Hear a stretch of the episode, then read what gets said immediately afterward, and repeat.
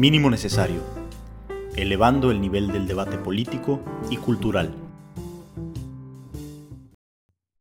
Muy bienvenidos a una nueva edición de Conversaciones Necesarias para Mínimo Necesario.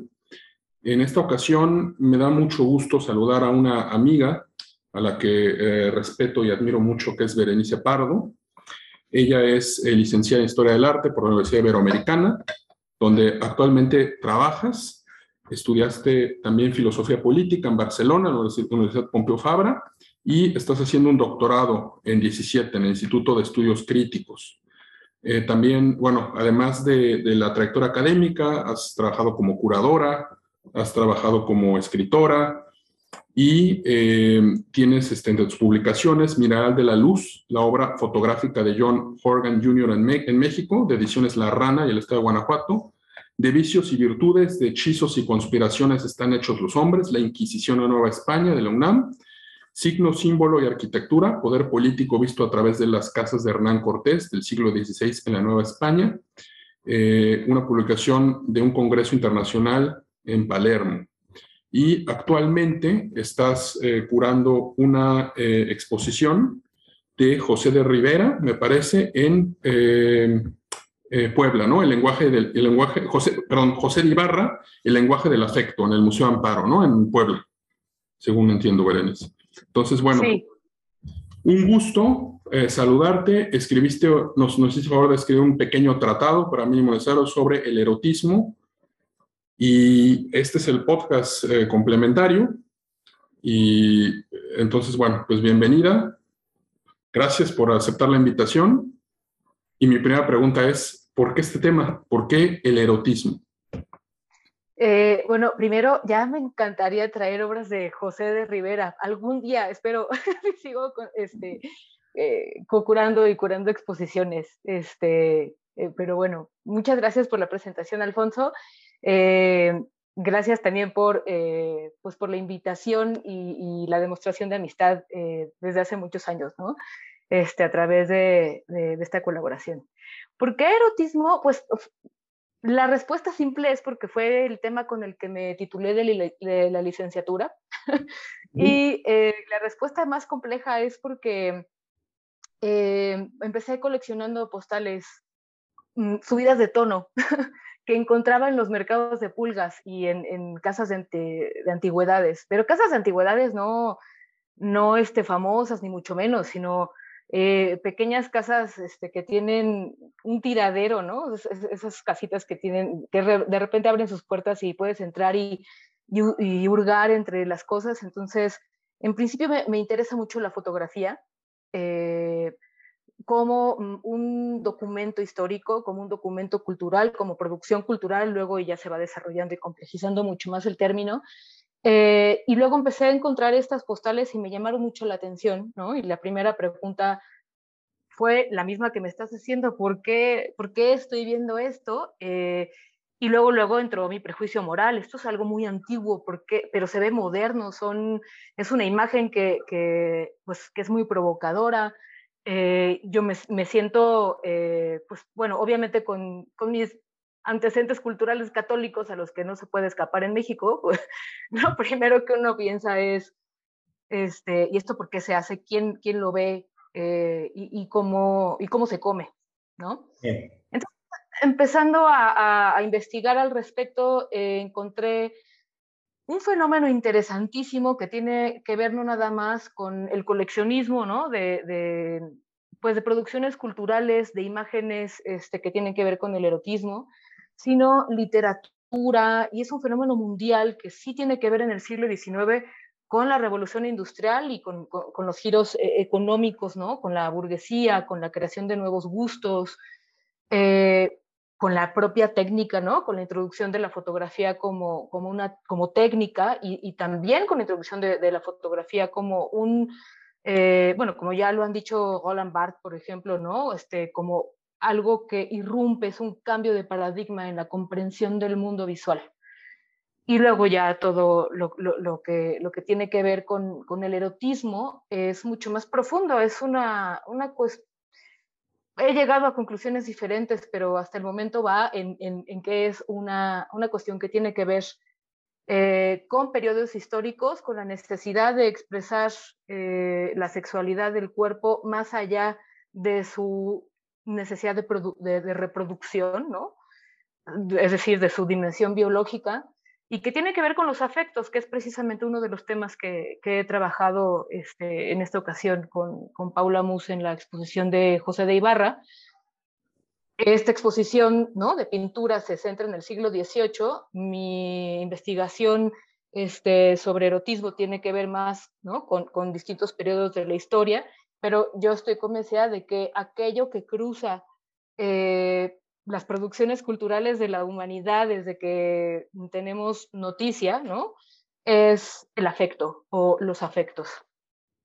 No, pues es muy, eh, es un excelente punto de partida. Esta, este que, esto que mencionas, los mercados de pulgas y los eh, anticuarios, creo que es un, una, eh, un, excelente lugar para levantar el ancla. Yo también soy visitante asiduo de estos lugares. quizá mi búsqueda ha sido más por la arquitectura, por imágenes antiguas de edificios, y por los libros, ¿no? Por los libros, estos libros de, viejo, como les llaman. E incluso alguna vez eh, recorrimos juntos eh, lo que queda de la tradición de Donceles. Eh, y, y, bueno, pues compartimos esa pasión y me llama la atención por dos cosas. A ver, yo quiero este, como empezar a, ya trazando la cartografía de nuestra discusión. La primera es, tú mencionas este, el erotismo como algo más allá de la función biológica. Y en tu texto, al que invito a los que nos escuchan a que lo lean, el pequeño tratado que escribiste para mí, Nosario, está en la página de internet, eh, hablas de la lógica del deseo eh, siempre como algo este, eh, en, pos de lo, de lo no asequible, ¿no? Cuando uno llega a, experimentar aquello por lo que uno este, sueña o este, ¿cómo, cómo le puedo decir? Uno, lo, por, con lo, que uno idealiza, pues esa lógica del deseo de alguna manera se ve como diluida, ¿no? Es necesario siempre dar la impresión de que hay algo más, ¿no? Y creo que el, el erotismo eh, va muy de la mano con esta lógica del deseo, porque ambos se nutren también de la imaginación. Y la imaginación ya de entrada es algo distinto o algo más al aspecto meramente reproductivo biológico, ¿no? Entonces, esa es algo, e, eso, eso creo que es lo primero que podemos, este, eh, esa ruta es la que quiero que naveguemos. Pero quiero hacer otro comentario, ahora que mencionas esto de, del fenómeno mundial y de la producción de estos artefactos, como las postales, que nos eh, hiciste favor de prestar unas, por cierto, para eh, tu texto. Y es, lo que tú haces realmente es una etnografía, o sea, es, acercarte a, cómo ve el ciudadano o el, la, persona de a pie, por llamarlo de alguna manera, estos, este, cómo experimenta la sexualidad, porque a veces creo que uno se queda con, con los discursos de los grandes hombres, entre comillas, o mujeres, y se pierde la, dimensión eso. O sea, creo que también muy, muy eh, por esta idea de la filosofía de la historia de Hegel, de, de, que la historia la hace Napoleón, Alejandro Magno y eh, Federico el Grande, y no, o sea, debajo de esa, de esa línea hay una, eh, este, ¿cómo pues un, este, una, una marea de, de, cosas, de un, caudal de expresiones de sexualidad y de erotismo que eh, me parece muy estimulante que las traigas a cuento, ¿no? Entonces, está eso, ¿no? Está el fenómeno mundial, pero está esta parte de la imaginación. Y yo, eh, algo que también quiero decir al respecto es siempre cuando dicen que, porque hay también esta lógica, ¿no? De que eh, el erotismo en la Edad Media, por ejemplo, no, o sea, como que se, se, evita tocar esos temas porque, bueno, era una época oscura, oscura, ¿no? Y, yo siempre pienso en, en, los Minnesang, en, esta, en estos poemas, eh, los manuscritos, y ahí está eh, una carga erótica profunda, ¿no? En esta, en esta idea trovadoresca, en, este, en estos cantos, en esta manera de dirigirte a la, a la dama y en estos rituales, ¿no? Que había incluso en Tristana y Solda, pues hay una fuerte carga erótica. Entonces, eh, es un fenómeno no solo universal, sino también ah, eh, este, cronológicamente que abarca distintos eh, momentos de la historia. Es difícil como hablar de una evolución, ¿no? Pero ya hablaremos de eso. A ver, entonces empecemos con esta lógica del deseo y la imaginación. A ver, ¿qué, opinas tú de esto que, Híjole, ya hiciste un recorrido este, por todos los temas, pero eh, en, primer lugar, me, gustaría tocar el tema de eh, por qué, a qué, le, a qué le llamamos erotismo o qué mm. se entiende por erotismo. Y bueno, al principio el término es un término, mm, un término que se ha investigado desde hace no mucho tiempo, o sea, seriamente, ¿no? O sea, a través de, de teóricos, de filósofos, o sea, sobre todo está casi monopolizado por, el, este, por la filosofía francesa, ¿no? Eh, George Bataille es como quien más ha hablado sobre, sobre el erotismo y, este, y dice, tiene un punto muy interesante, ¿no? O sea, él, él no deslinda o no ve el erotismo como em, como desligable de la muerte. Y eso es algo interesantísimo porque también tiene que ver con, con el desarrollo del erotismo como parte de la lógica eh, de la lógica materialista, de la lógica de consumo, de la lógica de la máquina de consumo, como lo entiende Deleuze, por ejemplo, ¿no? Y, y Guattari. Em, el, eh, el, tema es que la pulsión em, la pulsión sexual, y eso ya lo había, de esto ya lo había hablado Freud, está muy cercana, ¿no? De la pulsión de muerte. Pero luego lo desarrolla Batal de una manera pues mucho más poética, diciendo que eh, el deseo es aquello que queremos que, dure o que perdure para siempre eh, antes de alcanzarlo, antes de consumirlo, ¿no? Entonces es igual que la vida, pero también es igual que, que, la muerte. No, no queremos que llegue nunca la muerte porque es el fin de todo. No, y de la misma manera no queremos nunca eh, em, no, no queremos que concluya o consumir ese deseo porque al consumirlo entonces se acaba. Y ahí es donde entra otro concepto que es eh, la tensión, ¿no? O sea, eh, aquello que, eh, que, está entre el sujeto y el objeto, y a lo que tú muy atinadamente llamaste la dama, que luego también es un concepto que, que, que introduce Lacan, en tanto que yo no puedo alcanzar ese objeto del deseo, siempre va a haber una tensión. Y esa tensión es lo que mantiene vivo el, deseo, ¿no? O sea, yo, el hecho de no poder nunca alcanzar a la dama es lo que mantiene este, precisamente la lógica del deseo. Y esto se puede, o sea, esta fórmula, que aparentemente es muy sencilla, pero realmente es complejísima en la mente ¿no? humana, se puede encontrar en la novela de caballeresca, porque ¿cuál es la lógica del caballero? ¿no? O sea, nunca alcanzar el placer de la dama. Si llega a alcanzar el, eh, o llega a apropiarse de la dama, entonces, la única forma de apropiarse de la dama es a través de una violación. Entonces, el deseo también, ¿no? Dentro de esta narrativa occidental eh, del erotismo, también conlleva una, una cuestión este, de, profunda violencia, ¿no? O sea, es, es, es un sentimiento violento y eso tampoco hay que, que este, borrarlo del, horizonte. Y no me voy a meter en cuestiones morales, por supuesto, y no me voy a meter en, en cuestiones de género en este momento.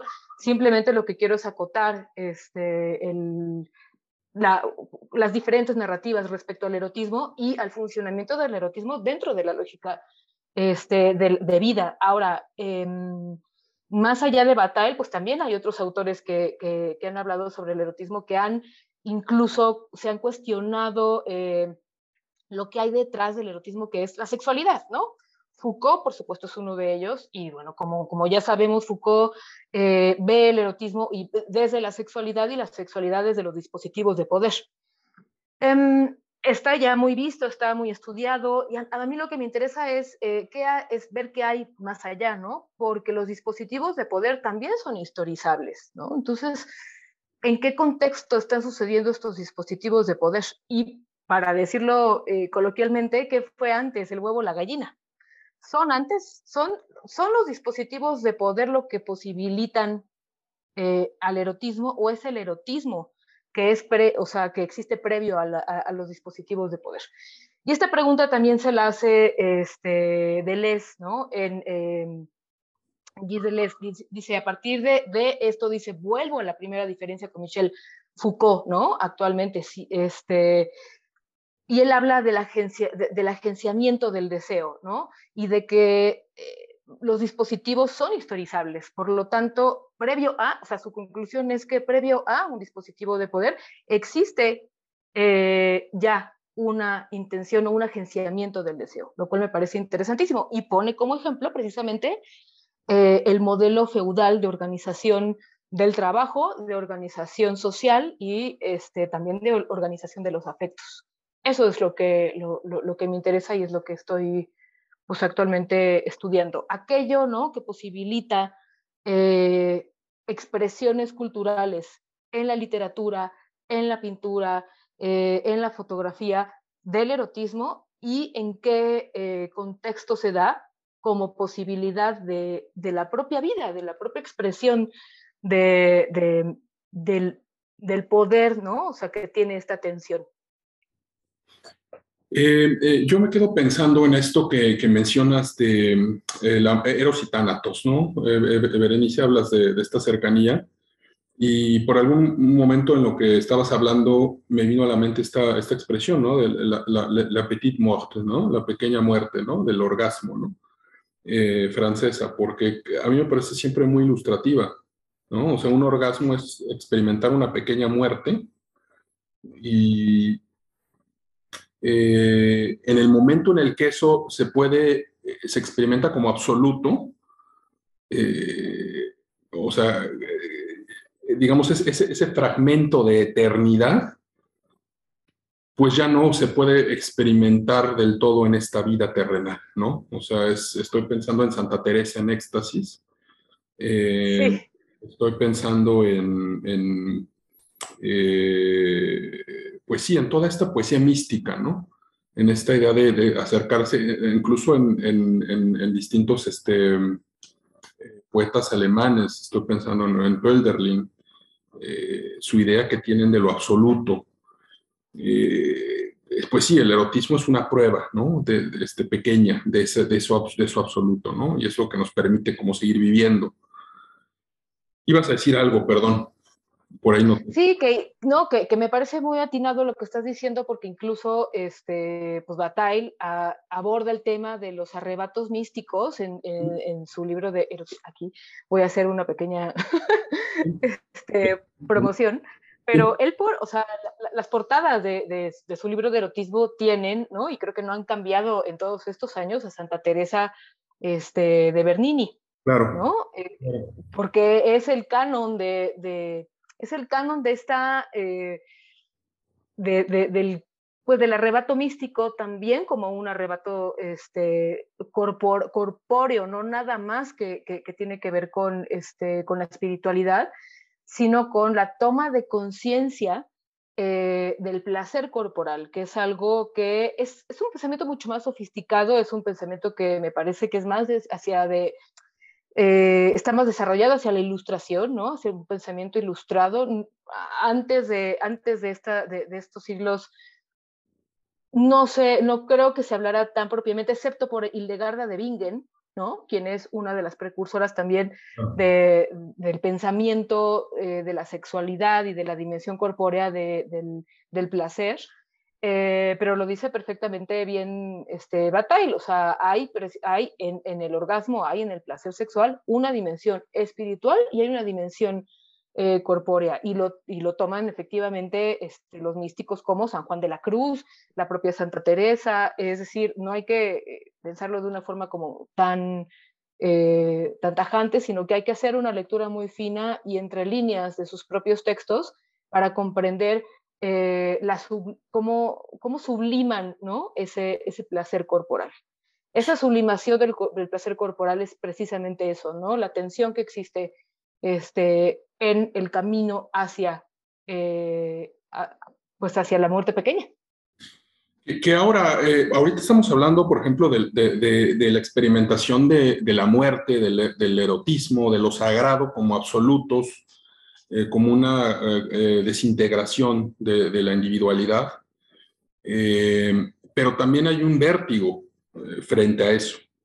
Y, eso me, lleva a pensar en, esta película de Hitchcock, Vértigo, precisamente, ¿no? Que es esta, para los que nos escuchan, esta, esta película, esta clásica, eh, que toca ese tema del deseo, que no quiero ahorita como destripar, porque es lo que menos quiero siempre, siempre como que hago las recomendaciones y las invitaciones y, que la gente la mire, eh, pero digamos, dicho en, dos líneas, pues es algo, es, es, es em, la incapacidad de una persona de renunciar a una obsesión y cómo lleva eso a, buscar que otro, otra persona pues reproduzca todo, todo eso que la otra persona le ofrecía.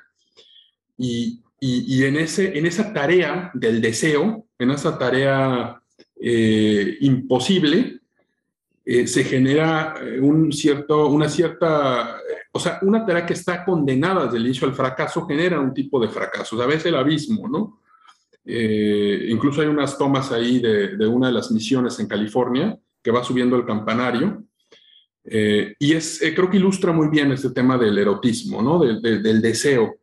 Y también por ahí pues está estas, este, eh, películas de Fellini, ¿no? Donde también me parece, no sé, creo que es en la Dolce Vita, esta escena de Anita Ekberg subiendo también un campanario y este personaje atrás, ¿no? El protagonista siguiéndola, siguiéndola, pero sin alcanzarla, ¿no? Que es también una ascensión de, la Virgen, eh, puede ser una ascensión eh, de alguna este, mística. el caso es que se, se, separa, ¿no? Se separa lo absoluto, lo sagrado, la muerte, el objeto del deseo y lo, el, el, mundo terrenal, ¿no? Eh, bueno, vas, ibas a decir algo. No, sí, sí, no, no había pensado en, en, en estas dos este, películas como metáforas precisamente de, de, esto, pero sí, o sea, hay autores, eh, hay cineastas que tocan magistralmente el tema y, y, me refiero con magistralmente a que no son eh, burdos en el sentido de que pues es que no es necesario poner una, una porque a veces la gente como que se confunde, ¿no? O sea, necesariamente cuando piensan en erotismo, creen que debe de haber una escena sexual, ¿no? No, o sea, es, es, es aquello que se puede metaforizar de esta manera precisamente, ¿no? O sea, la tensión que produce el deseo entre el objeto, el sujeto deseante y el objeto deseado. Y, y cada vez que vemos esa fórmula, eh, es, o sea, es, el erotismo está presente, no es nada más eh, algo, ¿no? O sea, tan, eh, tan palpable o tan evidente como, como, como, la relación sexual. Es, es un sentimiento humano que efectivamente está mucho más cercano de la muerte a través del vértigo constante que produce, ¿no? Este, esa tensión. Eh, sí, yo, yo creo que hay autores italianos, sobre todo los italianos, ¿no? Han sabido este, mostrarlo de manera sutil y muy, no tan gráfica como los autores norteamericanos. Es que, por ejemplo, tú hablas, hablas hace rato, me encantó que utilizaste la palabra fino. O sea, uno tiene casi, o sea, la, representación del erotismo es un lugar en el que resbalan muchos autores, ¿eh? O sea, es un tema en el que es muy fácil derrapar, incluso cinematográficamente. Eh, como dices, o sea, incluso ni siquiera es un tema de moral, porque mucha gente confunde a veces dice, bueno, es que eh, la moral impide ver el cuerpo completamente desnudo, pero si tú me preguntas, si te avientan como de, inicio, ¿no? O sea, está, y, quiero que, entre, lo voy adelantando, pero entraremos al tema después, la pornografía, ¿no? Que es así, sobre todo la, cuestión más burda, que es aventarte así el cuerpo como estudio anatómico mal hecho. Eh, eso, eso, es, eso aniquila la, imaginación por completo, ¿no? Eh, y, pero no, no adelantemos vísperas, eh, porque quiero que lleguemos al tema de la pornografía. Quiero que, que ya, eh, ahorita estamos discutiendo, eh, dando vueltas alrededor del concepto de erotismo, pero no quiero, no quiero, o sea, quiero darte la palabra ahorita para que ya nos metamos de lleno a las representaciones del erotismo en estas postales y en estas imágenes. Pero antes de hacerlo, quiero, me permito hacer como dos, dos comentarios rápido. El primero es esta película que seguramente conoces porque sé de tu eh, fascinación por este director danés, Lars von Trier. Eh, esta eh, es, trilogía, la de Nymphomaniac, la de Nymphomana, son, son, dos películas, ya no recuerdo. Son dos. sí, son dos. Pero hay una, hay una secuencia en, en, este, en esta, no me acuerdo si es el volumen 1 o en el 2, en el que la, la protagonista habla de, cómo ella reúne en su cabeza, va en el tren y ve a los pasajeros y reúne como las cosas de ciertos hombres a los que ella eh, este, le despiertan cierta atracción erótica y dice, bueno, de él me gustaba la, este, la muñeca, los dedos, los pies, y, recrea en su cabeza como un, conjunto, ¿no? Y ese, ese conjunto, de, ese, ese, hombre, digamos, este, que la erotiza, eh, formado de distintas partes de, de otras este, experiencias cotidianas, es, es, es, tan imaginario como un minotauro, ¿no? O sea, es, es, un producto que no está en la realidad y para el que se necesita la imaginación como un grado supremo, ¿no? Entonces, eh, está, está, yo realmente lo que quiero hacer con esto es una, partir una lanza por la imaginación, ¿no? Por, este, como fundamento del erotismo. Y quiero leer este, unos versos de este poeta argentino Oliverio Girondo, eh, de este poema que se llama Milumía, eh, porque creo que ejemplifica muy bien, de otra manera, otro camino al de Santa Teresa, pero ejemplifica muy bien cómo este erotismo pues es una desgregación al final, ¿no? Eh, escribe Girondo, Milú, mi lubidulia, mi golosida love, mi luz tan luz tan tú que me lucie la abisma y desentratelura, y Venus Afrodea, emenir nirvana el suyo la crucis los desalmes, con sus melimeleos, sus eropsiquisedas, sus decúbitus lianas y dermiferios limbos y gormullos, mi lú, mi luar, mi mito, de mono ave de arroza, mi pesada, mi lubicita niña, mi lubisnia, mi lú maslar, lampo, mi pulpa luz de vértigo de galaxias de semen de misterio, mi lubela luzola, mi, mi total luz plebida, mi toda luz lumía. Entonces, muy en el sentido de Girondo, eh, pues tenemos estas imágenes, ¿no? De, este, galaxias de semen de misterio, Venus Afrodea, ¿no? O sea, nunca había escuchado ese verbo. E, es una deconstrucción, pero es una, eh, se busca como aprender el, el, sentimiento erótico, ¿no? Y que a veces escapa como las categorías ya preestablecidas. Pero bueno, ya hablé demasiado. No sé si tienes algo que decir sobre esto, esta película de Ninfómana y este poema, y si no pasamos a, que nos hables de las eh, postales y estas representaciones.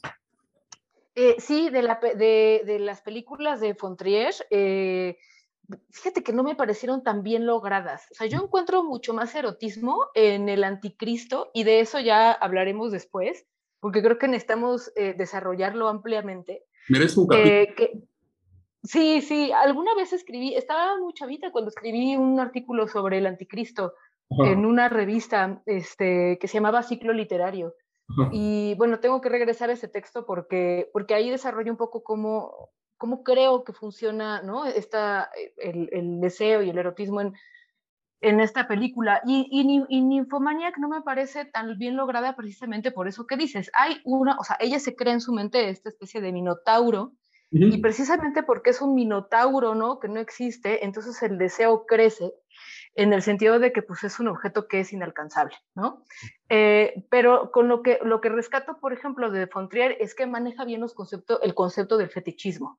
O sea, el objeto eh, deseado se construye a través del fetichismo.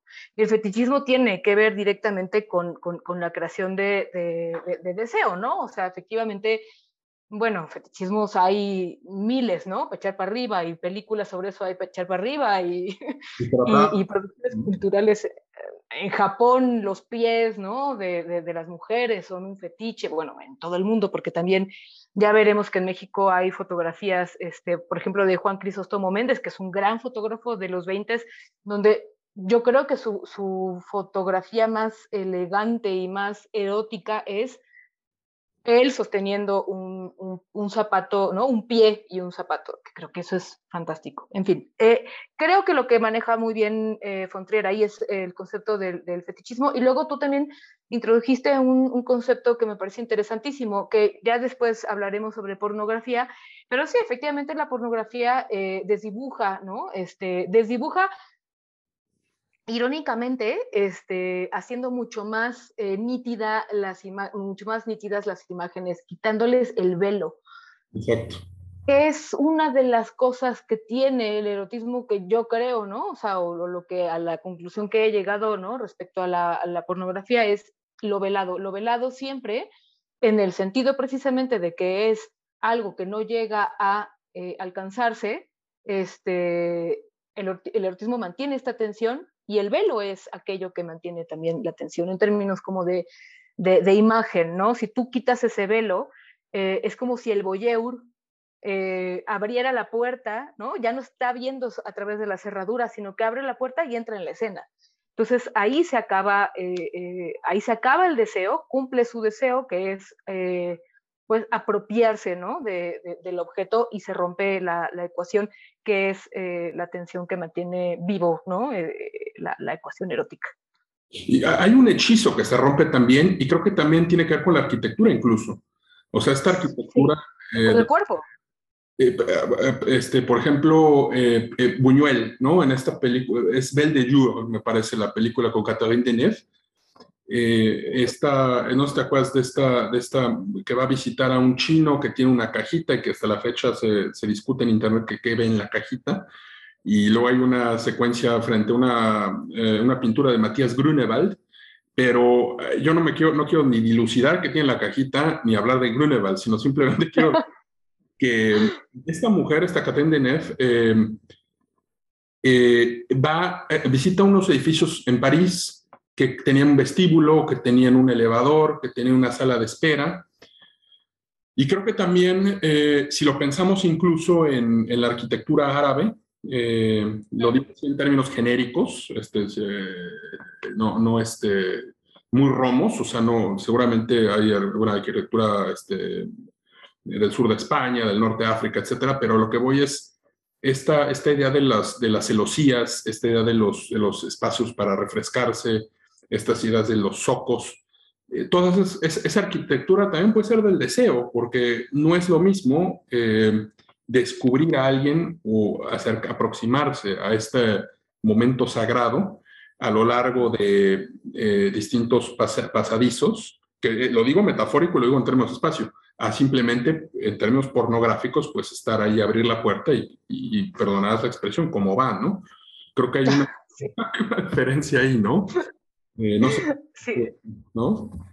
La, la, expresión española, este, hay una expresión española que dice aquí te pillo, aquí te mato, y esa creo que define exactamente lo que, a lo que no quiere, ¿no?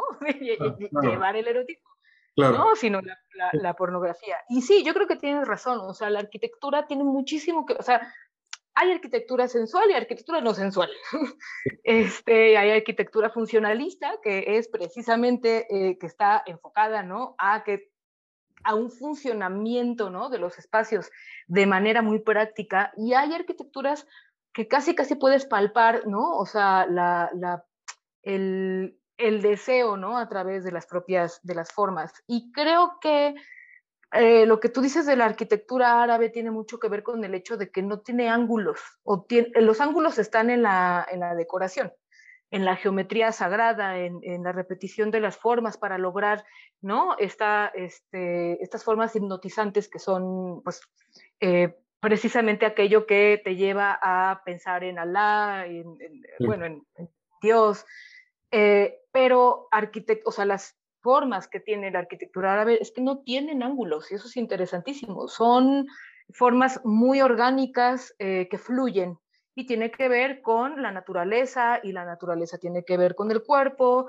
Em, y, eh, y, esto tiene que ver también con un tema, eh, pues con el tema de la, de, la corporeidad y, de cómo, cómo se incluye al cuerpo en, en, en, la, en la, dimensión eh, arquitectónica, ¿no? Cómo se vive el cuerpo día a día. O sea, hay culturas en las que uno tiene que ser consciente de su propio cuerpo y hay culturas en donde el cuerpo desaparece casi por completo. Y yo me atrevería a decir que, y eso creo que me parece que por ahí lo digo en el texto, hoy en día damos una flojera tremenda porque ha desaparecido nuestro cuerpo, ni siquiera lo pensamos. O sea, todo el mundo habla de, sí, del cuerpo y de, y, por ejemplo, de, las eh, diferentes expresiones de la sexualidad, de las expresiones de género. Ok, eso es teoría, ¿no? Pero ¿qué hay más allá de eso? Hay un cuerpo, o sea, todo el tiempo estamos hablando de, pero no estamos siendo conscientes de que existe. Entonces caemos en, categorías casi absurdas, ¿no? Que son como cajones que se abren y se cierran, sin ser conscientes eh, de la dimensión corporal y, de cómo interactuamos el uno con el otro. Y eso no, sucede en la cultura árabe. Eh, estamos muy, pues muy sesgados por, por, información que tiene que ver eh, con cuestiones religiosas o con cuestiones políticas, pero una cosa es eh, cómo se vive una religión o cómo se vive una facción religiosa o cómo se, se vive eh, una, una creencia dentro de una, de, un, este, de una religión grande, así como, cristiano, como muchos cristianos hay muchos tipos de musulmanes, y culturalmente cómo se vive realmente, ¿no? Ese, ese tipo de cultura. Pero bueno, eso es, otra, es otra cosa, pero sí tiene que ver con lo que vamos a, de lo que vamos a hablar sobre las representaciones en Oriente, no en Medio Oriente y en Oriente lejano. O sea, nosotros creemos que somos, que descubrimos, este, em, no sé, el arca, el arca, ¿no? El arca perdida con, con el tema del erotismo en Occidente y sobre todo Francia se ha apropiado muchísimo teóricamente de, eh, del tema, pero las representaciones, eh, de las representaciones más antiguas que existen, ¿no? De eh, eróticas, pues nacieron en, en, Oriente, en el Mediterráneo y luego más allá, en, en este, en China, en, en, Jordania, en fin. Japón, ¿no? También tiene una tradición muy, mucha elegancia, ¿no? Sí, sí, y con muchísima imaginación. ¿Qué, es, eh, qué, es lo que también estoy diciendo? O sea, el, erotismo el erotismo no existe porque no es palpable, no es algo, o sea, yo no salgo y digo al señor eh, erotismo como está, y tampoco es un lugar ¿no? en el que yo me puedo encontrar, ni, ni es un, no es un punto geográfico, no es una persona, es algo que sucede en la imaginación, es una construcción y es una construcción muy sofisticada, porque opera a distintos niveles eh, sí de la imaginación, pero también de la vida cotidiana y a veces no, no nos damos cuenta, porque también tenemos un filtro moral muy fuerte y creo que cada vez mucho más, eh, mucho más fuerte. Que ahorita dices algo en lo que quiero detenerme, porque creo que nos da pie a hablar ya de, de lleno de las representaciones, y es esto de, una cosa es la religión en papel, eh, los mandamientos y lo que exige cada religión, y otra cosa es la religión cotidiana, cómo la viven las personas. Y, eso, eso creo que, eh, este, por ejemplo, pensar qué es el puritanismo, qué es el catolicismo tridentino, qué es el, este, eh, qué es Afganistán hoy en día, y qué es, eh, o sea, qué es lo que vemos en CNN sobre estas mujeres este, con velo, pero qué es lo que pasa en la vida cotidiana, ¿no? Y eso, es, esa, eso, eso creo que se, se pierde, a veces se, se trazan conclusiones temerarias este, desde, desde lejos, desde, desde esto, ¿no? Y, no desde, la sexualidad cotidiana. Bueno, pasa en realidad en todos los ámbitos, pasa en la política, pasa en, la, eh, en muchos ámbitos, pero en el erotismo me parece aún todavía más empobrecedor no considerar eh, lo, cotidiano. Entonces, ahora sí, este, después de que le dimos vueltas y vueltas al, término, entremos ya a esto de las representaciones. Eh, platica, platícame, este, porque es lo que, digamos, lo que más te interesa, ¿no? Las representaciones del erotismo, eh, sobre todo en el siglo XIX, me parece. Entonces, cuéntame de eso. Cuéntanos. Eh, me interesa el siglo XIX porque, como, como te comenté, creo que marca ¿no? un, un, paradigma, un cambio en el paradigma tanto de la reproducción ¿no? de imágenes como de la comprensión y los alcances ¿no? de estas imágenes, porque pues prácticamente se vuelven universales, es decir, prácticamente cualquier persona podía tener acceso a estas imágenes a través de la, de, bueno, voy a sonar muy benjaminiana, pero de la reproductibilidad de la imagen, ¿no? Eh, pero, pero si no se hace una, una, una investigación como más formal de rastrear cuáles son los orígenes incluso de las representaciones como las vemos, porque, porque otra cosa o sea, que, me he dado cuenta o, sobre la que he caído en cuenta observando estas imágenes, estas postales eróticas, por ejemplo, es que se repiten mucho las, las poses, se repiten los gestos, que los gestos para mí ¿no? son el alma de, de, la representación eh, erótica, y se repiten mucho las composiciones. Entonces la pregunta es, ¿y, ¿y, por de dónde viene? O sea, si son modas, que atienden a gustos. Y hay que pensar, por ejemplo, bueno, siglo XIX, pero el siglo XIX, ¿en dónde? Francia, pongamos, ¿no? O sea, Inglaterra, que también era una sociedad este, pues, complejísima, ¿no? Porque por un lado tienes a, los valores victorianos y por el otro lado tienes una sociedad súper pujante en términos económicos que tiene acceso a, cuestiones, ¿no? Este, comerciales como la fotografía, ¿no? Y, la fotografía erótica. Eh, pero bueno, ¿qué estaba sucediendo en Europa en ese momento? Eh, pues los, las grandes potencias políticas eh, tienen dominado a las grandes expotencias este, árabes, ¿no? Por ejemplo. Entonces, lo que dice es, ah, este, si hay, hay lugares, ¿no? Que, que, se, que se quedan en la imaginación de los decimonónicos como aquellos lugares en donde es posible la fantasía. ¿Y cuáles son esos lugares? ¿no? Son lugares imaginarios como eh, los palacios de Sherezada, los palacios donde suceden las escenas de las mil y una noches, y entonces se construye una especie como de, mm, pues como de claustro de imágenes a, partir del cual eh, construir escenas y escenas y escenografías. Entonces, de pronto ves o sea, una profusión de postales con odaliscas, odaliscas por aquí, odaliscas por allá, pues por supuesto todas, ¿no? Con eh, Ang tiene este famoso gineceo, ¿no? Que es la representación de una mujer de espaldas mm, muy, muy sugerente que está en un hammam, o sea, que está en un baño de mujeres, este, en un baño árabe. Eh, entonces, la imaginación occidental lo que hizo fue apropiarse de la fantasía árabe, de la sensualidad que producen estos espacios y, e inserta ahí su propia idea del erotismo con mujeres que son inalcanzables. La propia escena es inalcanzable y esto es lo que le da, lo, lo que produce, ¿no?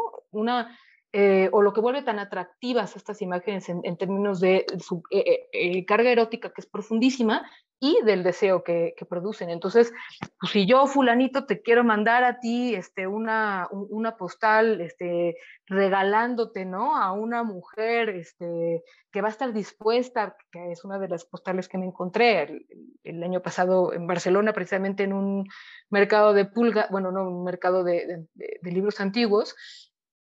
O sea, yo me apropio de la imagen, me apropio de la escena y te la, y te la hago llegar como si fuera un objeto, como, como, como si tuvieras alcanzado el objeto de deseo. Sin embargo, es, es inasible, es inalcanzable, te mando el concepto. Esto, eso me parece maravilloso.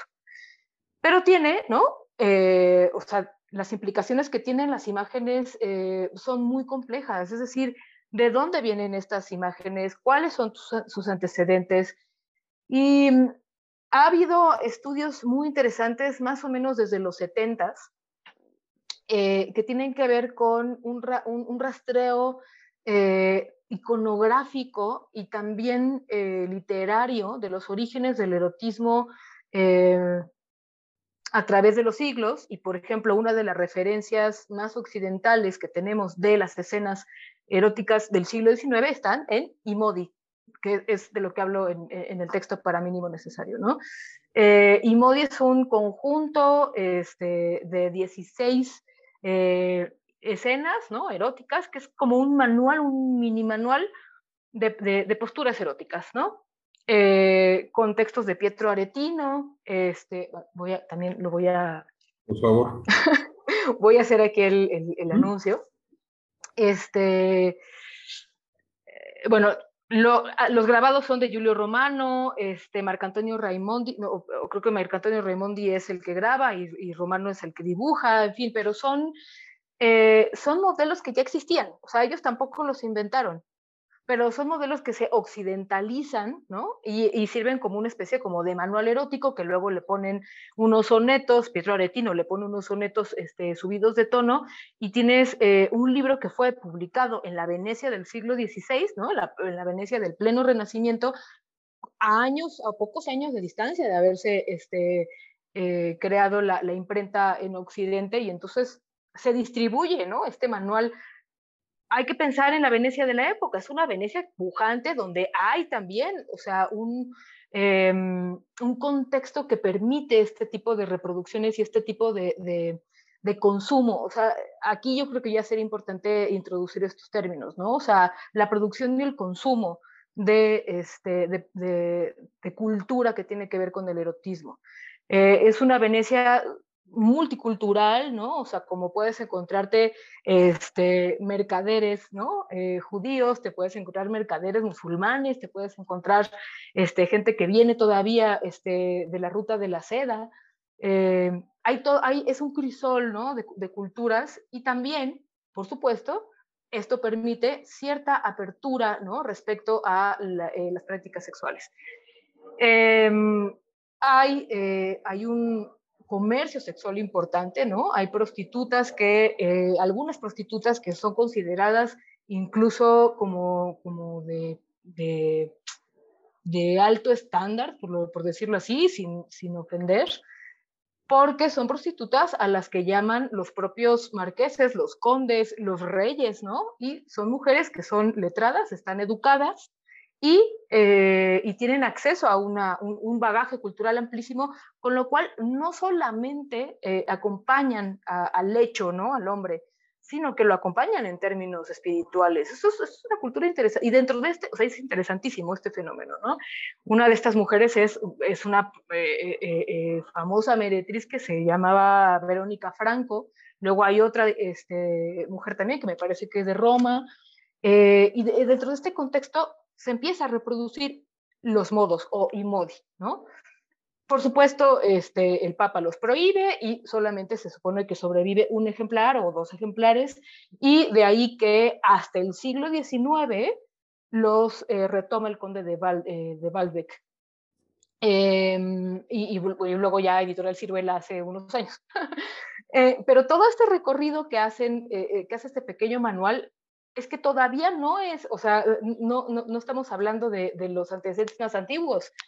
Eh, hay una teoría por ahí que dice que los modos o IMODI se basa en manuales todavía muy, más antiguos que tienen que ver con, eh, con manuales de sexualidad para el goce del cuerpo y que tienen su origen en Grecia, en la Grecia clásica, en Troya, una de las pues de las asistentes o de las mujeres de este, ahora se me olvidó el nombre eh, exacto, ¿no? Pero que acompañaban a Elena de Troya, se dice, ¿no? O los estudios han, demostrado que, que firmaba como Elefantis, eh, fue la primera mujer que escribió un manual eh, de, posturas sexuales para el goce ¿no? del cuerpo, que es algo que, que, ahora mismo ¿no? nos resulta casi impensable porque estamos con el rollo de que las mujeres no pintamos nada en la historia de los hombres pero ya hay que buscar más y hay que, eh, hay que comprender cuál es el lugar de, de, las mujeres en la historia de la sexualidad.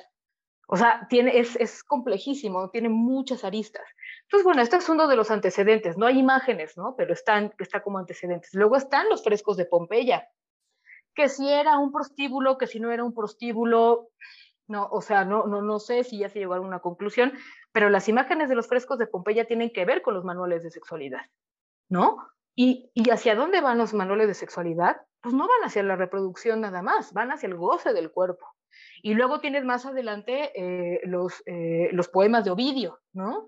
que también tienen este, un antecedente tanto en, o sea, visual, ¿no? en, los frescos de Pompeya y un antecedente literario en los manuales este, de estas mujeres como, como el de Elefantis, que supuestamente era mujer. Entonces, tienes ahí una tradición de manuales eróticos con escenas muy marcadas, con, cuerpos, con figuras eh, muy estandarizadas, que finalmente pasan, ¿no? llegan hasta el Renacimiento por, distintas circunstancias y del Renacimiento llegan al siglo XIX también por distintas circunstancias, sobre todo por el rescate ¿no? eh, eh, bibliográfico de, su, de este ejemplar. Eh, y del siglo XIX, pues entonces empieza la profusión de las postales. Es decir, a lo que voy con todo este rollo, eh, que espero ya que no se hayan dormido, es que... Eh, es muy interesante y creo que siempre conviene como hacer este recorrido para evitar caer en esta idea de que las cosas son generación espontánea, ¿no? Pero, Exacto, sí. No, no, no, el siglo XXI no es una caja de Petri donde, ¿no? O sea, por generación espontánea se crea una cultura visual que te, o sea, súper, no, no, no, o sea, casi, casi no hay nada que, que, que no se haya inventado, excepto tecnológicamente, ¿no? O sea, a, mm, siglos atrás. Y la noción del erotismo ha acompañado a Occidente a través de Oriente desde el, o sea, Grecia, perdón, Grecia no es Occidente. Grecia está ¿no? Inmerso en una cultura que es mucho más oriental que occidental que de ahí nosotros nos hayamos hecho eh, a la idea, ¿no? De que nuestra construcción como occidentales nace en la sofisticación del mundo antiguo, ¿no? Siendo Grecia su epicentro, eso es otro rollo, pero culturalmente es Oriente. Y entonces, o sea, una de las cosas que sí podríamos decir es que la idea del erotismo y la concepción del erotismo estéticamente tiene una herencia fortísima en Oriente. Bueno. Ibas a decir algo, bueno, eh, este, yo me quedé pensando también en, en, esto de, la razón y, o sea, que eh, este orientalismo que tú mencionas ahí como de pasada, eh, que hemos tratado en otros episodios ahí con este, el, buen amigo José Muelas, hablamos de... Sí, sí, sí, sí, buenísimo ese, podcast. Parte de, de, de, Eugenia Montijo, ¿no? Y cómo lleva esta tradición eh, del sur de España a, Francia. Y eh, estoy pensando también en, en, momentos como, como claves, ¿no? Finales del 18, mediados del 19, el Marqués de Sade, ¿no? Eh, ahí hay un también, porque mucha gente se queda con este de, bueno, es que son libros prohibidos y, en el vocabulario como que se, está de, de este sadomasoquismo. Bueno, ese es más bien de Saxer Mason, ¿no? De este otro escritor, pero... Ajá, Mason, sí, sí, sí. este, que hay una película de, de, Polanski, ¿no? La Venus de... Ay, cómo se me fue el nombre, pero tiene un nombre, una película sobre, sobre Saxer Mason. Em, eh, pero bueno, más allá de esto, de lo que es Juliet y los vicios de la virtud y demás, e, es, un, es una confrontación con la razón eh, revolucionaria, la razón del, del 18. ¿No? Exacto. Eh, ahí es, algo que como que se pierde de vista. Eh, y no, no es tampoco, eh, digamos, este, azaroso que en el siglo XIX aparezca también esta, este, este libro de la rama dorada de Fraser, ¿no? O sea, hay, hay un, hmm. la antropología y también por ahí asoma eh, este pintor Paul Gauguin, ¿no? Con sus este, eh, Venus de, de, las, de, la Polinesia. Eh, porque bueno, ahorita hablaste tú de Oriente, pero también empieza como esa, ese interés de la antropología, que dará de continuar después Malinowski y otros, por el paraíso, ¿no? Por algo que está lejos de la civilización. Ese desencanto con la civilización que ya apunta el Marqués de Sade, y que en estos otros dos alcanza como otros, otros matices, porque es, bueno, este continente ya está este, condenado ¿no? a la técnica, a la civilización, a la revolución industrial, ha perdido su encanto. Eh, hay que buscarlo en otros lados, hay que ir y buscar a estas mujeres de, Tahití, y, ahí es donde está realmente la naturaleza pura, ¿no? El erotismo, la sexualidad viva, ¿no? Entonces, eh, ahí volvemos a este tema, ¿no? De, cómo este, se, retoman ciertas imágenes lejanas y se vuelven parte de la cultura occidental, ¿no? Se empieza hasta la fecha, o sea, hasta la fecha está como muy, muy, este, voy a decir una barbaridad, pero eh, por ejemplo en, Europa, pues toda esta, esta, esta, lógica de lo latino está tan muy imbuida con ese gran otro, ¿no? Ese otro sensual, ¿no? Ese otro que... Sí, sí piensa o no, pues es indiferente, pero este, el chiste es que sean como Shakira o sean como eh, Penélope Cruz, ¿no? Esa sensualidad, ¿no? Que se busca, ¿no? Para escapar de un mundo que se cree eh, eh, atrofiado, que se cree desabrido por civilizado, ¿no? Sí, sí, o sea, en ese sentido, o sea, J Balvin es el nuevo este, buen salvaje, ¿no? por ejemplo. Y, mientras se siga estableciendo esta relación directa entre naturaleza y, otra edad, ¿no? O sea, aquello que, todo aquello que está mucho más ligado a la naturaleza que a la razón, a la, naturaleza como una ontología este, per se, eh, pues es como mucho más puro y también es, entonces, eh, eh, es, es, mucho más inmediato y es mucho más sensual, ¿no? Este, pues, pues el reggaetón por eso es mucho más sensual y entonces pues por eso sea, el gran otro sigue siendo todo aquello que no eh, forma parte del statu quo, ¿no? De, la, del pensamiento ilustrado, porque la verdad es que sigue estando muy, este, seguimos estando imbuidos en, en, ello, ¿no? O sea, todos los que somos latinos, ¿no? Incluyo, perdón, incluyo España e Italia en la ecuación, este, digo, ¿no? Penélope Cruz, o sea, todos los que tenemos un tono de piel con, un pantone un poco mucho más elevado, ya estamos dentro de la categoría del buen salvaje.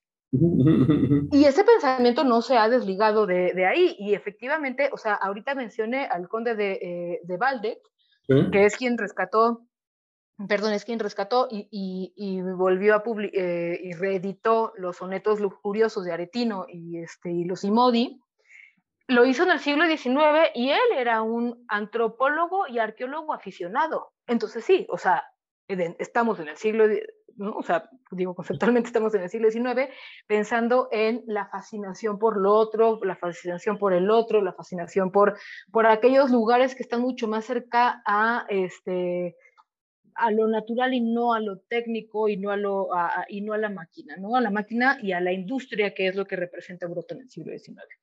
Eh, y es ahí donde precisamente se da esta, eh, pues yo diría, una revolución estética eh, del erotismo como del erotismo y el orientalismo, ¿no? O sea, todas las, las toda la producción cultural que tiene que ver con, o casi toda la producción cultural que tiene que ver con eh, con erotismo y con sensualidad y con el ejercicio de la sexualidad tiene que ver con lo otro. Y, y no, con, eh, y no dentro de un contexto eh, racional, lo cual entra en contradicción con, con la producción literaria a la que, en la que se inserta Sade, el Marqués de Sade, ¿no? Creo que lo dijiste muy atinadamente. El Marqués de Sade no va nada más de, este, de, de, Judith y de, ¿no? O sea, de, de, lo licencioso, ni de escribir con, con eh, S en, en, su celda. Es una, son manifiestos políticos, ¿no? Creo que se, eh, este, conversaciones de tocador, ¿o cómo se llama? Este... Eh, yo, la verdad, no, pero pues sí, sí, sí tiene por ahí el nombre de, tocador. La de, bueno, esa obra para mí es la más política de Sade, ¿no? Y él también, o sea, tiene, o sea, él abreva de una tradición eh, literaria que, que, surge, ¿no? En, ya en el siglo XVII, finales del XVI, que son los sonetos lujuriosos, ¿no? O sea, hay, eh, esto, es, esto es una antología de textos libertinos franceses del XVII que tiene que ver con la antigüedad clásica, o sea, retoman, ¿no? Mitología, o sea, son, eh, son textos que retoman mitos, eh, mitos griegos, ¿no? Que también abrevan de la mitología romana y eh, la, distorsionan un poco para hacer su propia versión, ¿no? De este de literatura licenciosa o para, una, para expresar, ¿no? desde su mm, propio punto de vista, la sexualidad humana, siempre basándose ¿no? en, en, un antecedente clásico. Esto es interesantísimo porque sucede en el siglo de las luces, o sea, eh, ¿y, qué, y, por qué lo menciono? Porque no, la sexualidad no está desprovista de razón. O sea, no, no tiene que ver todo el tiempo solamente con la naturaleza ni con lo no racional o sea, la literatura licenciosa francesa y todo aquello que tiene que ver con, por ejemplo, lo que menciono también en el texto, que son las fiestas en Versalles, tiene que ver con la libertad que tiene, ¿no? De pensamiento la gente, la libertad que tiene de expresión, por supuesto dentro de un contexto este, muy acotado que es eh, la monarquía francesa del 17 y del 18, ¿no? Una mujer mm, educada, una mujer culta, podía tener acceso a este tipo de literatura e incluso a veces producirla. No tiene que ver con, con, el, con el buen salvaje, sino con una producción intelectual. Entonces, lo, lo, erótico, la producción cultural erótica también sucede dentro de un ámbito súper intelectual. Eso me lleva también a, a, a, bueno, ya me voy a insertar un poco en el tema de la, este, de las producciones cinematográficas, pero este, bueno, hay a quien sí le gustó y hay a quien no le gustó, pero la película, hay una película que salió hace como dos, tres años que se llama Curiosa, justo antes de la pandemia, que habla de la vida de, de Pierre Louis, del, del, poeta, ¿no? Este, y cómo vivió eh, pues una aventura eh, con una mujer este, de clase media alta de la burguesía francesa de origen español, a quien fotografía, ¿no? O sea, eh, se vuelve su musa, pues. Em, pues este señor finalmente viene de una clase alta, ¿no? de la burguesía también, y se da el, eh, la licencia, se toma la licencia de irse a un viaje por Oriente. Y en Oriente descubre, creo que se fue a Marruecos, que ya era ya lo, lo estándar, ¿no? Eh, y en Marruecos descubre eh, las odaliscas, se lleva una odalisca a Francia, se vuelve también su modelo, y entonces él produce una serie de obras que tienen que ver, ¿no? Con el orientalismo, eh, con, lo erótico oriental eh, y también una serie de fotografías interesantísimas que tienen que ver con, la, pues, con, el erotismo occidental y oriental, ¿no? Y una de las cosas interesantes que sucede en la película es que también, eh, que también incursiona en la fotografía esta mujer, ¿no? la mujer con la que tuvo este amorío, que ahora mismo no recuerdo cómo se llama, pero es muy interesante porque, porque es ella quien toma la cámara y sí existen fotografías hechas por ella. Entonces, eh, este contexto ¿no? del, del orientalismo en el siglo XIX es producto del contexto político eh, en, Europa.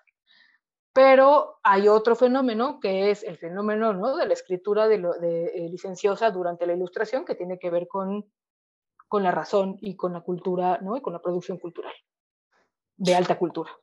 Híjole, eh, Benice, pues yo, nuestro público eh, te, debe estar muy agradecido por este, este, este recorrido que, que acabas de hacer. De verdad es, es, impresionante en tan poco tiempo, pero es importante, digamos, este, este, esta long durée, ¿no? Para ver este cómo eh, este, discursos, producciones culturales, eh, formas, se van, se van solo es posible verlo desde esa perspectiva, ¿no? De larga duración y no tanto como utilizando un microscopio, ¿no? De que lo sacamos el microscopio, hablamos de las postales y hablamos de esto, pero eh, finalmente este trazo que acabas de hacer desde Oriente hasta ahora, pues solo es posible así, ¿no? Ir como tomando ciertos momentos y uniéndolos, ¿no? Porque así vemos los cambios y, las este, variaciones.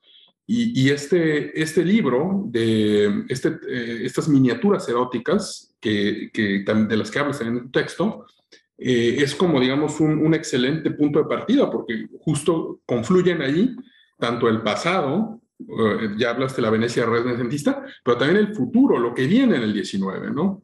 Entonces, eh, bueno, a mí me encantaría seguir hablando de esto todo, toda la tarde, pero ya nos tenemos que ir acercando hacia un cierre. Y para terminar, eh, bueno, no sé si quieres decir algo más sobre esto, pero la última cosa que quiero que, hablemos hoy es qué nos queda al siglo XXI y, y, algo de pornografía, ¿no? O sea, ¿qué pasa con el erotismo y la pornografía?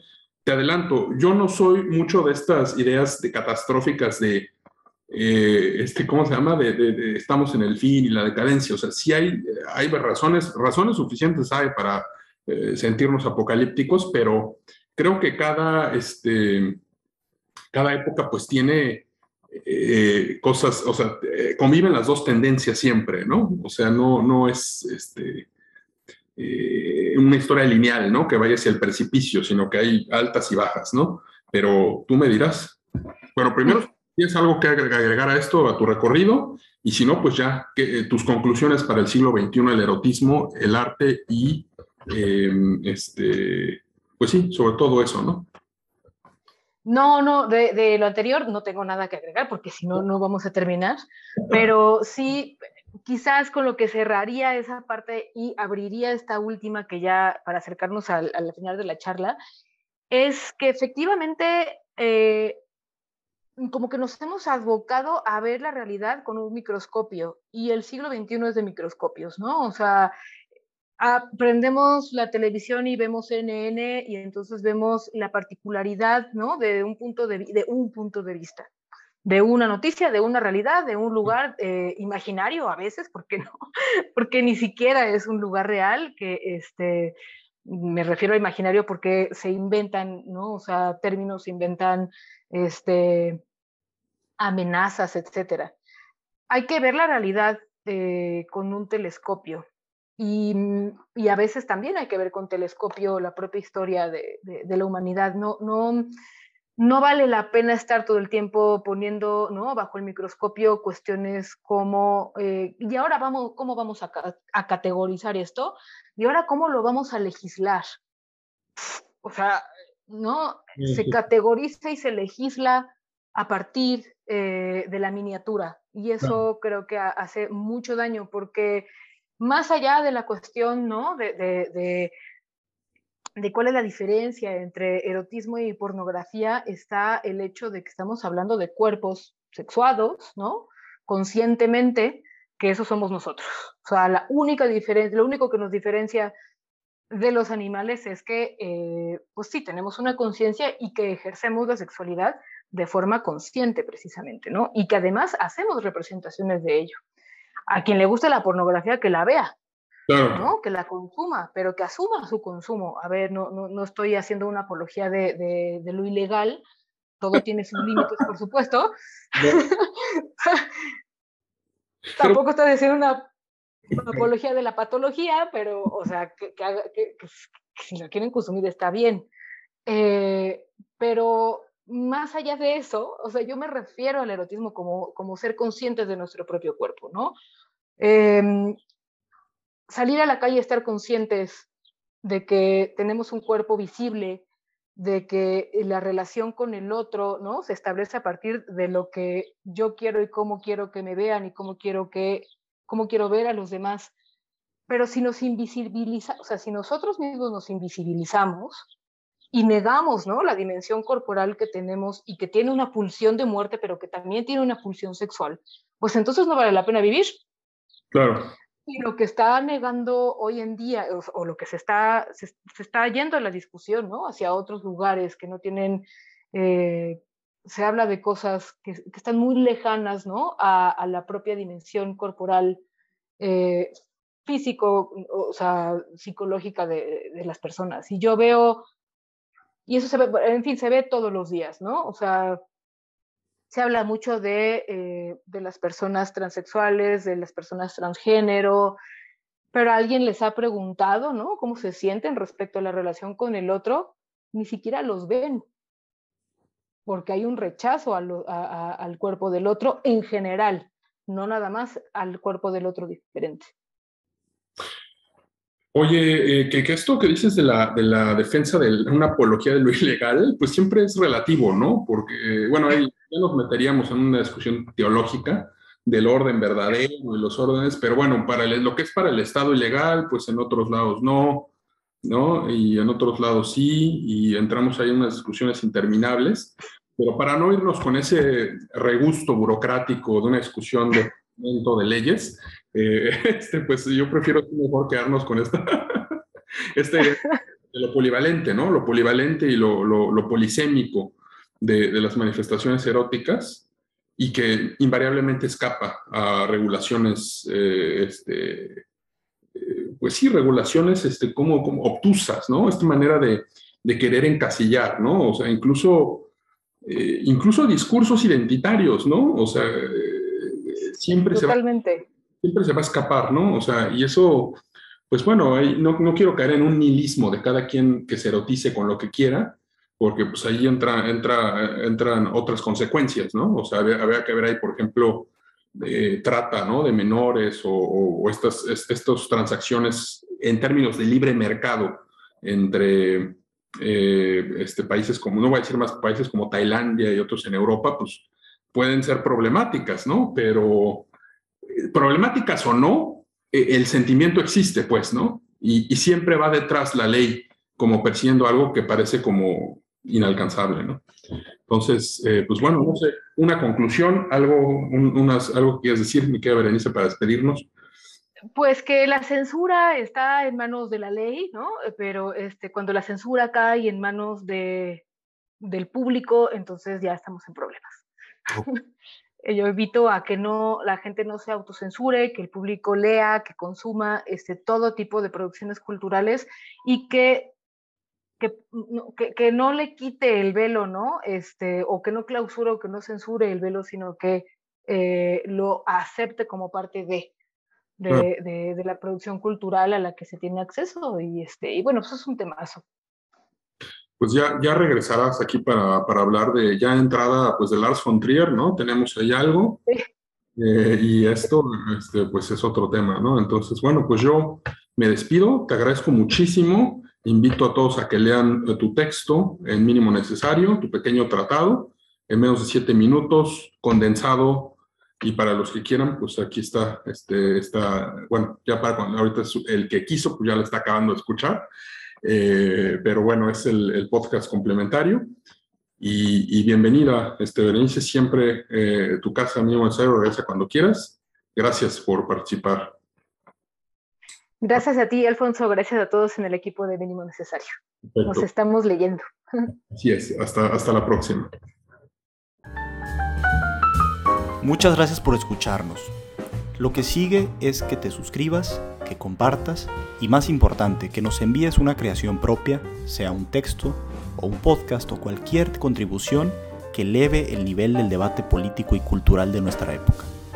Te esperamos con todos nuestros contenidos en minimonecesario.com.mx. Hasta la próxima.